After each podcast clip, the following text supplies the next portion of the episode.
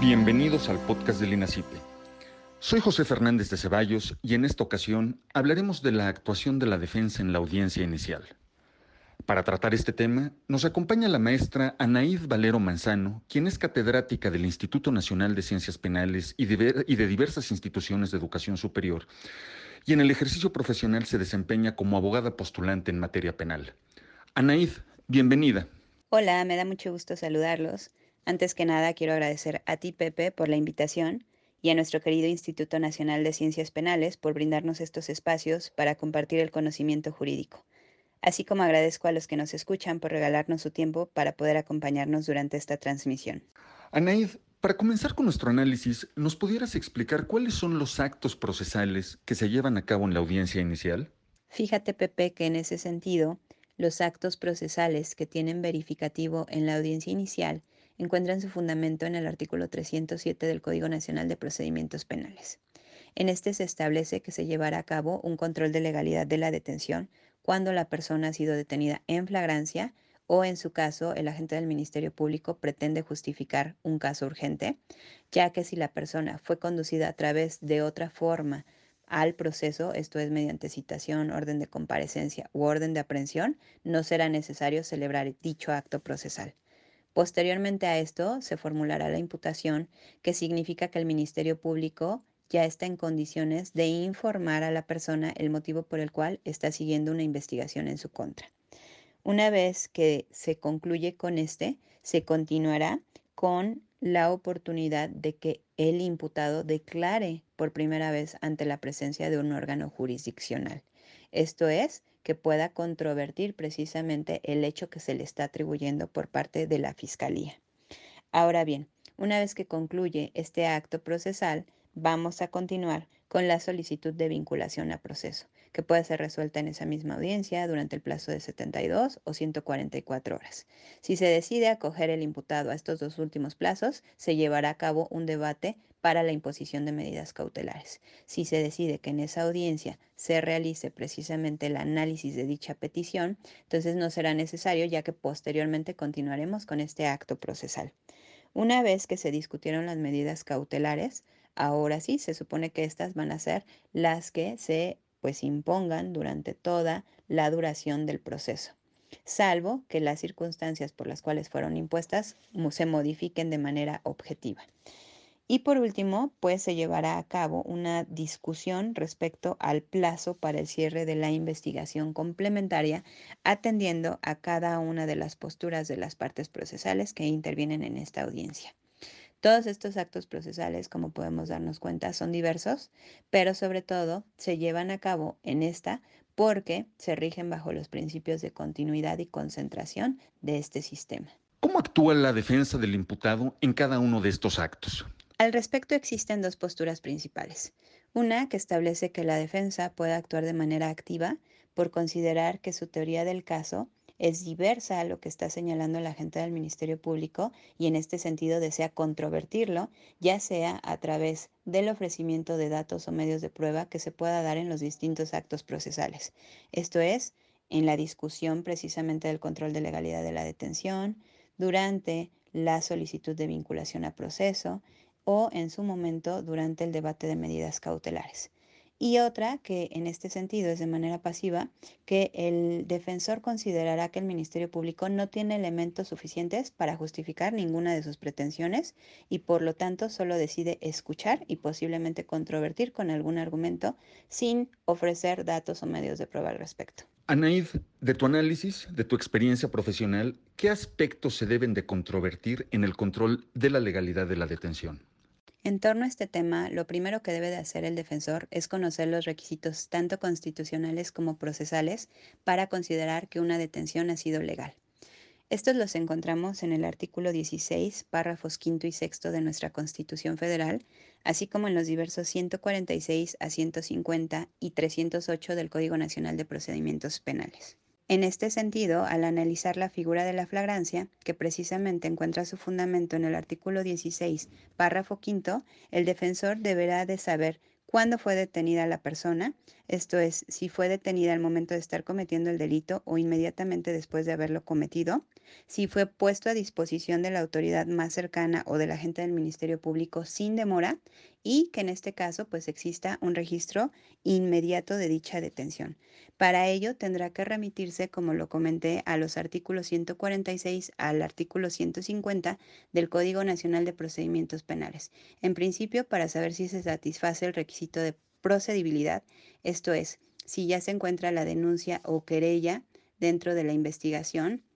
posteriormente analizar qué tipo de hipótesis jurídica está manejando el Ministerio Público, esto es flagrancia, flagrancia pura al momento de estar cometiendo el delito o cuasi flagrancia inmediatamente después de haberlo cometido y también deberá de basarse en elementos objetivos que permitan establecer si éste fue puesto de manera inmediata a disposición de la autoridad, esto es a través, por ejemplo, de datos como el Registro Nacional de Detenciones, el informe policial homologado, las diversas entrevistas que se realicen a los policías aprensores, a algún testigo de los hechos, a la víctima o denunciante. Y una vez que se verifican estas circunstancias, el Ministerio Público también decidirá si va a retener a la persona durante el plazo de 48 horas o 96 horas tratándose de delincuencia organizada o si decide que la investigación va a continuar sin detenido por eh, considerar que no va a solicitar la medida cautelar de prisión preventiva. Y una vez que fenezca precisamente este plazo, ya tuvo que haber puesto a disposición de la autoridad judicial al imputado, por lo que estos elementos también deberán de ser motivo de análisis entre las circunstancias fácticas de cómo acontecieron a los requisitos normativos que se están estableciendo en estos ordenamientos jurídicos. ¿Nos pudieras explicar ahora cuál es la función de la defensa en la formulación de imputación? En la formulación de imputación, el defensor puede solicitar aclaraciones o precisiones. Aclaraciones cuando se ha dado información que posiblemente eh, lleven a un error de apreciación porque la información no se está expresando de manera clara. Posiblemente se dieron dos datos diversos respecto de una misma circunstancia que no son coincidentes. Y una precisión cuando el Ministerio Público ha omitido proporcionar cierta información a la defensa que se considera relevante por tratarse precisamente de la hipótesis fáctica o de la clasificación jurídica. Anaid, uno de los requisitos para la vinculación a proceso es que se haya dado oportunidad de declarar al imputado. En una defensa adecuada, ¿cómo debiera de ser el asesoramiento al imputado para determinar si ejerce o no su derecho a declarar en esta audiencia? Lo más relevante es que él ya tuvo que tener una comunicación previa con su defensor al inicio de esta audiencia. Esto es que precisamente al comentarle cuáles son sus derechos que tiene durante la misma, él ya sabe precisamente de la trascendencia como tal que va a tener cualquier manifestación dentro de esta.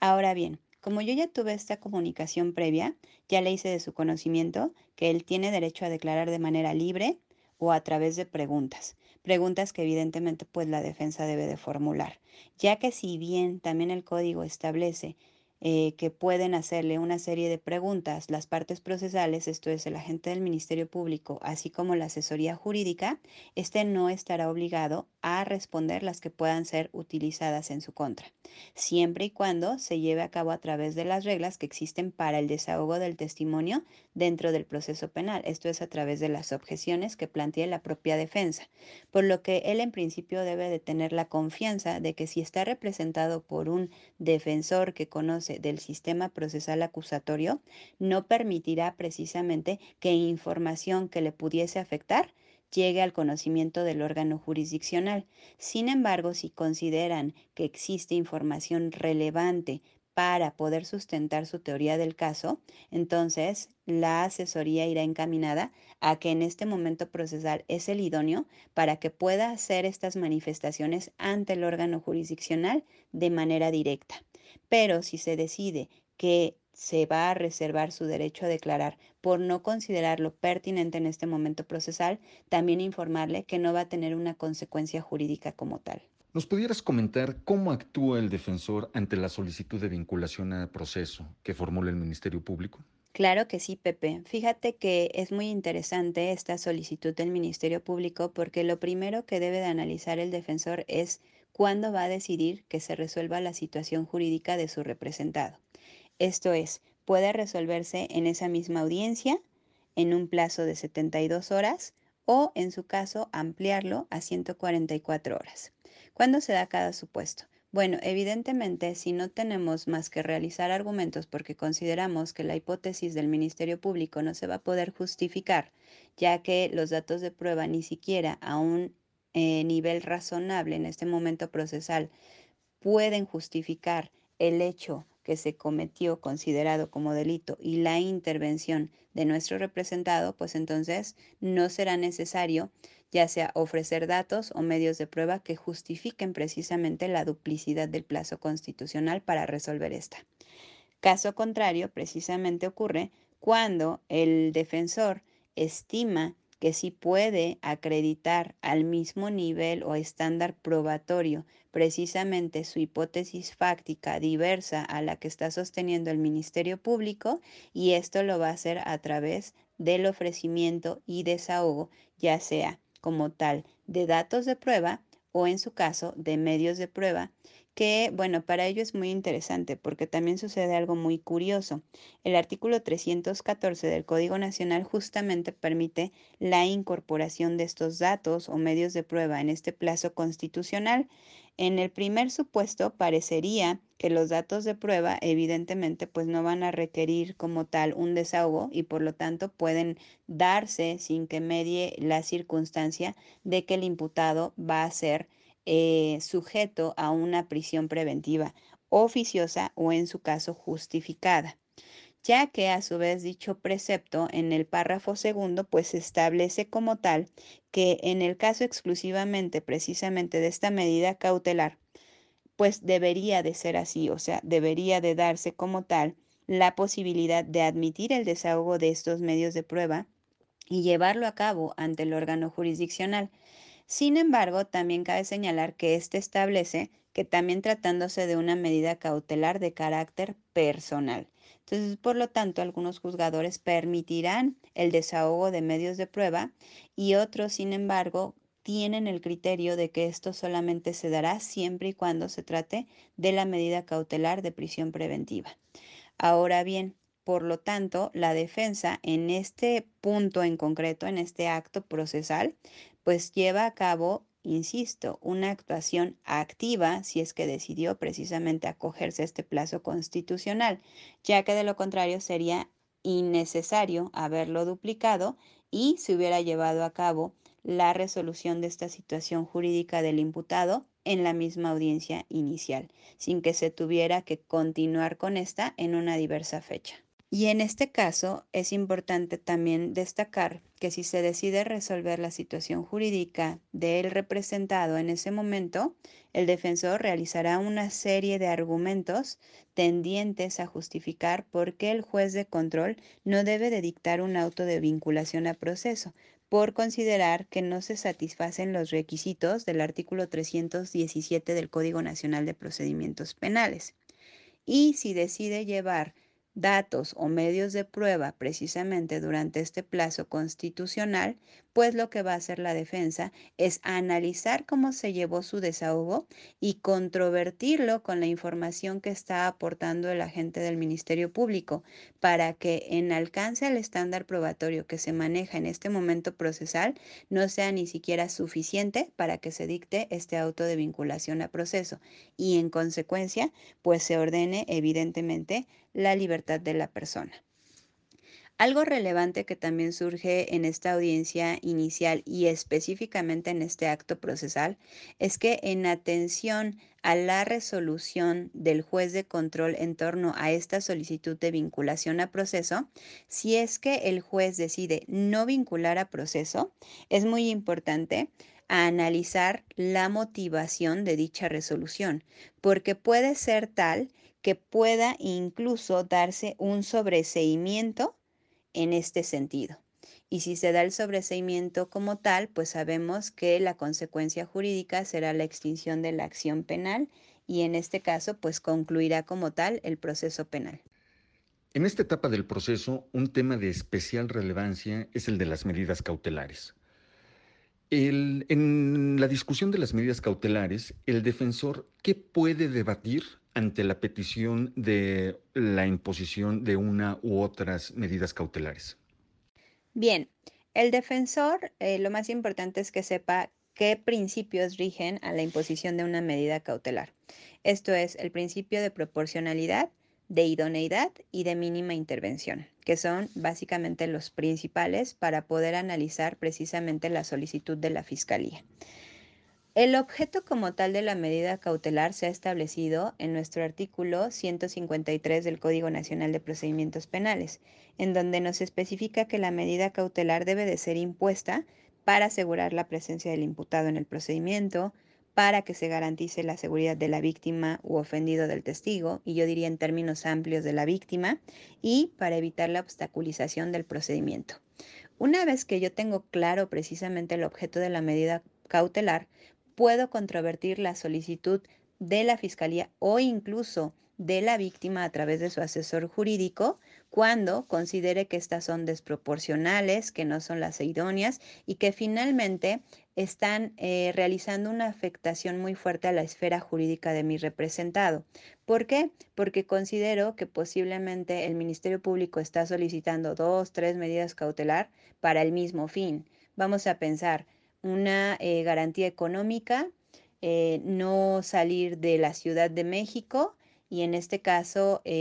comparecer ante la autoridad de supervisión de medidas cautelares una vez al mes. Y todas estas con la finalidad de que éste no se sustraiga del proceso, esto es, que cumpla con su eh, garantía de estar compareciendo ante las autoridades correspondientes durante todo el proceso. Entonces, esto como tal, pues yo lo podría advertir como desproporcional y tendría que hacer las manifestaciones correspondientes y a su vez también sustentar este argumento no únicamente con base en algo que considere y que pueda estimarse subjetivo, sino además el imputado a través de su defensa está en condiciones de también aportar datos de prueba u ofrecer medios de prueba que justifiquen que el imputado pues no debe de ser sujeto a esta imposición de medidas cautelares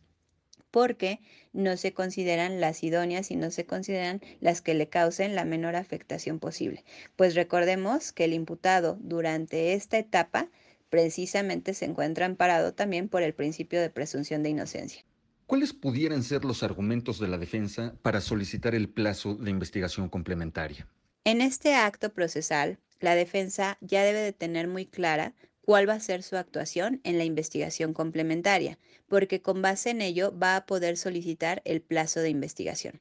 ¿A qué me refiero? Que la defensa ya escuchó los datos de prueba con los cuales el Ministerio Público sustentó su petición de vinculación a proceso. Ya fueron discutidos, ya fueron incluso analizados por el órgano jurisdiccional. Y ahora la defensa sabrá si va a controvertirlos a través de actos de investigación que lleve a cabo esta de manera privada o incluso con el agente del Ministerio Público, esto es, con su auxilio para que se agreguen a la investigación, o si ésta va a seguir actuando de manera pasiva.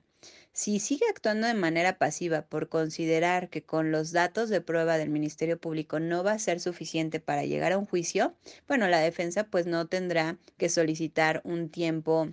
eh, digamos, prolongado para esta investigación complementaria. Pero si contrario a ello decide aportar o en su caso, en su momento procesal, ofertar diversos datos o medios de prueba, esto es, si los decide aportar dentro de la investigación, pues serán datos de prueba y si decide llevarlos a la etapa intermedia, será ofrecer estos medios de prueba, pues también tendrá que analizar cuánto tiempo necesita, ejemplo, para recabar entrevistas, para realizar dictámenes periciales, para poder acudir al lugar de los hechos, etcétera, ¿no? Cualquier acto de investigación que ella considere relevante. Entonces, atendiendo a ello, podrá solicitar al órgano jurisdiccional que con los parámetros establecidos dentro del artículo 321 del Código Nacional de Procedimientos Penales, pues se pueda dar esta investigación complementaria sin soslayar también que bueno, esta investigación complementaria, aunque en un primer momento esté determinada por el plazo que se solicita en esta audiencia,